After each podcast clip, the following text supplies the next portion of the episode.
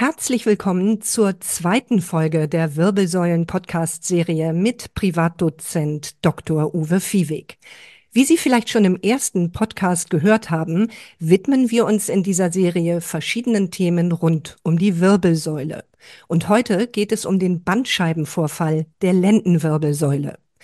Herr Dr. Viehweg und ich möchten Sie virtuell mitnehmen in sein Sprechzimmer und dort stelle ich stellvertretend für Sie als Patientin Fragen, die Sie vielleicht auch gerne stellen möchten oder die bei Ihnen nach einem Arztbesuch offen geblieben sind. Und wir hoffen natürlich, dass wir Ihnen so beim Verstehen des Bandscheibenvorfalls und seiner möglichen Behandlung weiterhelfen können. Guten Tag, Frau Amrein. Kommen Sie bitte rein. Was haben Sie für Beschwerden? Was kann ich für Sie tun? Ich habe eine Überweisung von meinem Hausarzt. Er sagt, ich habe einen Bandscheibenvorfall und meint, ich müsste operiert werden. Okay, was haben Sie denn genau für Beschwerden? Können Sie das bitte beschreiben? Ich habe seit vier Wochen so starke Schmerzen im Rücken, die bis in das linke Bein hinunterziehen. Frau Amram, wo ist der Schmerz genau? Können Sie das genauer beschreiben? Also der Schmerz zieht vom Rücken über den linken Oberschenkel bis in den großen C. Aber warum fragen Sie das? Ich brauche die Schmerzlokalisation, um darüber auf die Höhe Ihres Bandscheibenvorfalls im Bereich der Wirbelsäule zu schließen. Für Sie nochmal zur Erklärung, die sogenannten Spinalnerven verlassen nämlich den Spinalkanal in bestimmten Segmenten. Und der Spinalnerv, wir Mediziner sagen L5, welcher die Muskeln der Fußhebung versorgt, leitet auch sensorische Impulse aus den von Ihnen beschriebenen Hautarealen weiter. Ihre Schmerzstraße entspricht deshalb genau mit kleinen Ausnahmen dem Wirbelsegment LV4-5. Wenn Sie zum Beispiel die Schmerzen eher zu klein C hätten, wäre das eher das Segment LV5-SW1 oder hätten Sie den Schmerz zum Beispiel unterhalb der Kniescheibe wäre es eher das Segment LW3, LW4. Eine zusätzliche Frage noch an Sie, die sehr wichtig ist. Haben Sie Probleme beim Stuhlgang und beim Wasserlassen? Nein. Also ich habe ab und zu einen Harnwegsinfekt, aber aktuell ist alles in Ordnung. Warum ist das wichtig? Wenn Sie Probleme mit dem Stuhlgang oder Wasserlassen hätten, wäre das ein Grund, Sie schnell zu operieren. Zum Glück haben Sie hier ja keine Probleme. Kann ich Sie bitte untersuchen? Können Sie sich mal bitte aufrichten? Können Sie Ihre Jacke ausziehen, Ihre Tasche zur Seite legen? Gehen Sie doch bitte mal auf den Zehenspitzen durch das Untersuchungszimmer. Ich sehe, das geht ganz gut. Sie gehen eigentlich wie eine Ballerina, Frau Amrein. Gut, jetzt bitte auf den Hacken, beiden Hacken durch das Untersuchungszimmer gehen. Das geht auch sehr gut, wie ich sehe. Einen kleinen Moment. Ich gebe Ihnen hier die Stufe, halte Ihre Hände. Bitte steigen Sie jetzt mit dem rechten Bein drauf. Das geht auch sehr gut. Bitte steigen Sie mit dem linken Bein auf. Ja, das geht auch sehr gut. Jetzt legen Sie sich bitte auf die Untersuchungsliege. Heben Sie bitte das rechte Bein an. Ja, ich sehe, das geht. Jetzt heben Sie das linke Bein an. Oh, ist das schmerzhaft hier gerade? Ja, ja, das tut weh. Sie sehen, Sie können ja das Bein ja gerade so 30 Grad von der Unterlage abheben. Das ist ein typisches Zeichen dass der Nerv in diesem Moment, wo Sie gerade das Bein anheben, gerade gereizt wird. Das deutet darauf hin, dass es wahrscheinlich ein relativ großer Bandscheibenvorfall ist. Oh je. Äh, jetzt teste ich noch mit meinen Händen die Kraft in den Füßen. Drücken Sie nach unten. Ja, das geht. Ziehen Sie die Füße nach oben. Das geht auch. Und jetzt teste ich noch die Kraft in den Oberschenkeln. Also strecken Sie bitte das Bein rechts. Ja, das geht. Das Bein links geht auch. Also fassen wir es zusammen. Ja, Sie haben Zeichen, sogenannte Lasik-Zeichen, Nervendehnungszeichen, aber Lähmungen haben Sie nicht. Zum Glück nicht. Insgesamt spricht Ihr Beschwerdebild für die Nervenwurzel L5 Vielleicht leicht gerade ist vielleicht doch der Hackengang eingeschränkt. Das würde auch für die Nervenwurzel L5 sprechen. Ich schaue mir mal die MRT-Bilder an, ob Ihr Beschwerdebild zu dem Befund im MRT passt. Ja, hier sind Sie. Leider hat mein Hausarzt sehr lange gebraucht, bis er mir endlich einen Überweisungsschein für die MRT-Untersuchung ausgestellt hat. Oh, da muss ich Sie aber beruhigen, da hat er aber nichts Falsches gemacht. Wir haben für alles, nicht nur für die Therapie, aber auch für die Diagnostik bestimmte Leitlinien. Haben Sie denn wenigstens Krankengymnastik bekommen in der letzten Zeit und hatte Ihnen Schmerzmedikamente gegeben? Ja, das habe ich bekommen. Dann hat er genau alles richtig gemacht. Also ein Bandscheibenvorfall bei der Lendenwirbelsäule ohne Lähmung und Sie haben keine funktionelle Lähmung, wird erstmal konservativ behandelt und für Sie einfach zu merken, sechs Wochen ist so eine Grenze. Der Hausarzt hat fachlich absolut korrekte Zeitintervall genommen. Wir sind nur leider in dieser Zeit, in der wir leben, meinen wir, das muss nur sofort alles in der ersten, zweiten Woche erledigt werden. Aber ich hoffe, dass der Hausarzt auch sehr entsprechend beruhigt hat, vielleicht die ersten Informationen gegeben hat. Dann finde ich, ist es alles korrekt gelaufen.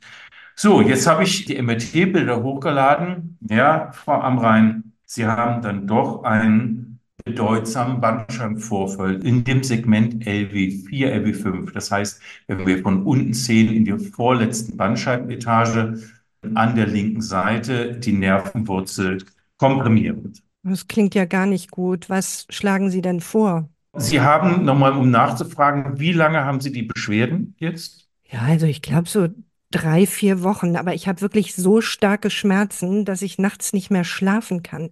Also ich halte das so nicht mehr lange aus. Sie nehmen Schmerzmedikamente ein. Ja, ich nehme Schmerzmedikamente und ich habe jetzt seit kurzem eben auch Krankengymnastik. Es gibt bei Ihnen zwei Möglichkeiten, wie wir jetzt behandeln können. Und die Leitlinien unserer Fachgesellschaften empfehlen eine konservative Therapie, das heißt Schmerzmedikamente, Krankengymnastik etc.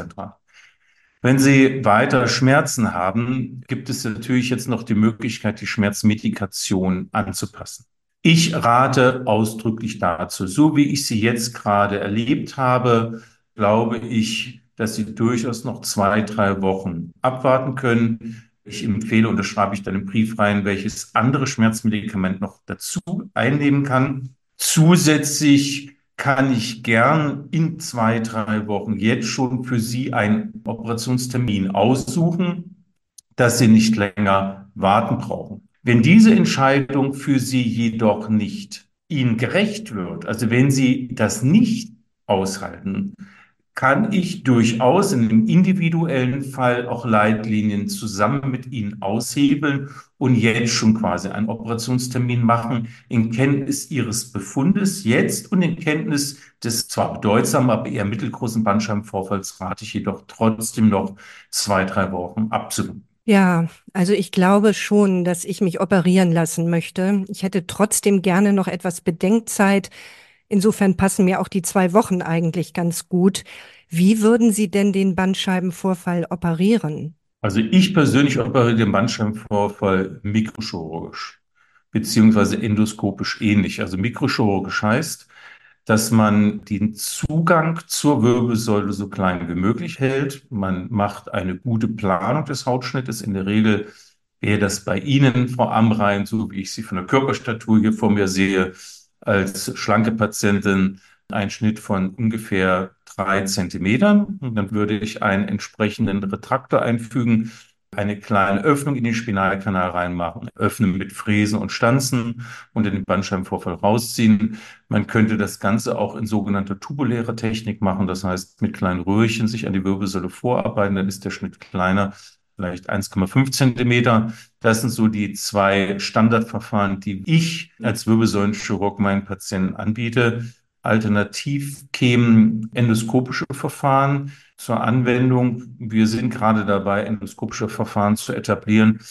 Wenn ich jetzt mit meiner sogenannten tubulären Technik operiere, ist das endoskopisch ähnlich. Wenn Sie absolut endoskopisch operiert werden wollen, dann helfe ich Ihnen auch und vermittle ich Ihnen auch den einen oder anderen Kollegen in der Region, der diese Methoden beherrscht. Ja, danke. Ich werde noch mal drüber nachdenken, aber ich würde schon gerne von Ihnen operiert werden.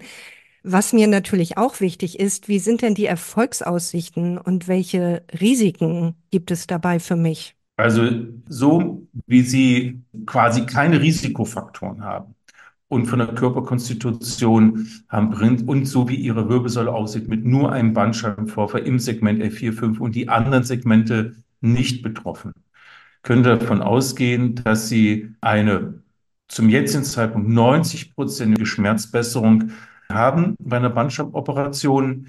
Die Komplikationsrate, Blutung, Nachblutung, neurologische Ausfälle, Verletzung der Rückenmarkshaut oder eines Nerven um die 10 Prozent.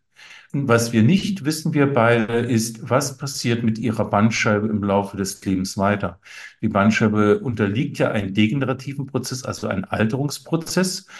Und im Laufe der nächsten Jahre kann ja durchaus in ihrer jetzigen Bandscheibe, die geschädigt ist, ja sich diese Degeneration, der Verschleißabbau quasi forcieren. Das hat quasi nicht direkt was mit, dann mit der Bandscheibenoperation zu tun. Anders sieht es aber aus, wenn sie deutlich übergewichtig werden, wenn sie auch in anderen Segmenten eine deutliche Bandscheibendegeneration haben, wenn sie noch zusätzlich eine Spinalkanalstenose haben, dann sind die Erfolgsaussichten der Operation, aber vielleicht auch die Komplikationen sind leicht erhöht. Bei Ihnen in diesem Fall nicht. Das klingt ja schon mal ganz beruhigend. Wie geht es denn hinterher für mich weiter? Dauert es lange, bis ich nach der OP wieder fit bin? In der Regel stehen bei uns die Patienten, insbesondere ihre Körperkonstitution vorausgesetzt, am Operationstag aus, werden sie jetzt um 10 Uhr operiert, sollen sie mit Hilfe der Krankenschwester um 16 Uhr eigentlich schon aufstehen, zur Toilette gehen. Am nächsten Tag werden sie unterwiesen von der Krankengymnastik. Es gibt einige Prinzipien der Rückenschule, die sie schon beherrschen sollten. Und am zweiten Tag eine Operation verlassen sie das Krankenhaus. Es gibt dann am Ende drei unterschiedliche Möglichkeiten, wie man danach behandelt wird.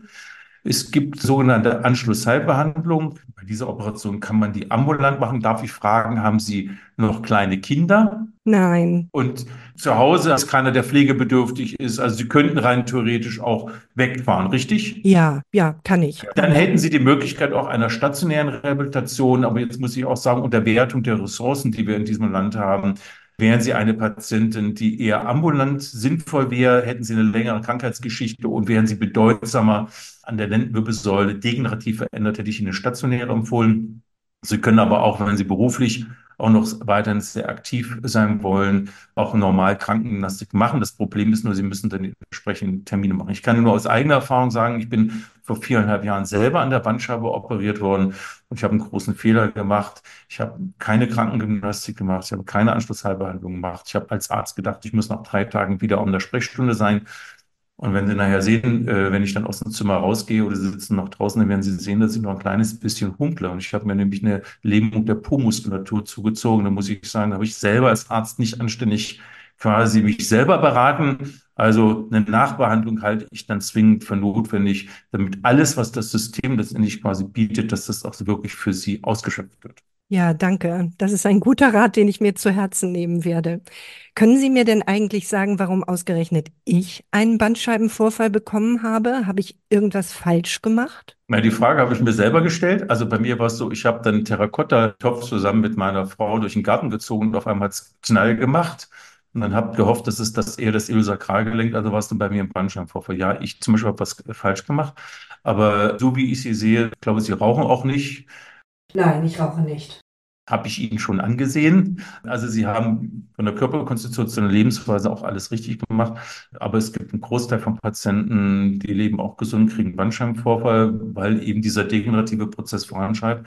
Aber es gibt leider eine Vielzahl von Patienten, die zum Beispiel rauchen. Rauch ist das stärkste Gift, was wir uns zuführen können und damit heizen wir den degenerativen Prozess an und es gibt eine Vielzahl von Patienten, die übergewichtig sind und das Übergewicht beeinflusst einmal auch die Ernährung der Bandscheibe beziehungsweise die Belastung der Bandscheibe. Und dann kommt es zum Missverhältnis auf der einen Seite zu Rissbildungen in den Faserring und auf der anderen Seite zu einem erhöhten Quelldruck in der Bandscheibe. Und wenn dann noch die Muskulatur schwach ist, dann kann sich jeder Laie auch denken, dass irgendwann quasi es einen Knall gibt und das Bandscheibengewebe dann in den Spinalkanal austritt und auf die Nervenwurzel drückt. Ja, also bei Ihnen ist es höchstwahrscheinlich schicksalhaft und der normale Alterungsprozess. Ja, wie geht es denn jetzt für mich weiter? Also ich habe für hier im Krankenhaus eine Vormerkung erstellt. Sie sind am Ende das Maß aller Dinge. Also wenn Sie nun in den nächsten Wochen nicht klarkommen, sind hier dokumentiert, wir haben eine Notaufnahme, kommen Sie vorbei. Dann haben wir sowieso eine Basis, dass sie quasi schmerzgeplagt dann in den nächsten Tagen nach erneuten Gesprächen operiert werden. Wenn Sie jetzt Ihren Weg gehen und Sie halten es zwei, drei Wochen aus, zu denen ich rate, entweder melden Sie sich gar nicht mehr, aber wenn Sie dann nach zwei, drei Wochen Sie individuell weiter eine eingeschränkte Lebensqualität haben, dann rufen Sie an, bestätigen Sie bitte beim zentralen Belegungsmanagement den Operationstermin, dann sehen wir Sie im Krankenhaus nochmal gibt es ein Aufklärungsgespräch, Anästhesie und dann gibt es auch noch mal ein Aufklärungsgespräch zur Operation. Dann haben Sie auch noch mal eine Möglichkeit, noch mal Fragen zu stellen, sich das Ganze durch den Kopf gehen zu lassen. Und dann starten wir ein, zwei Tage später durch. Also melden Sie sich, wenn Sie soweit sind. Das klingt gut für mich. Danke. Wir hoffen, wir konnten Ihnen mit dieser nachgestellten Szene einige Fragen beantworten zur Diagnose und zur möglichen Behandlung eines Bandscheibenvorfalls der Lendenwirbelsäule.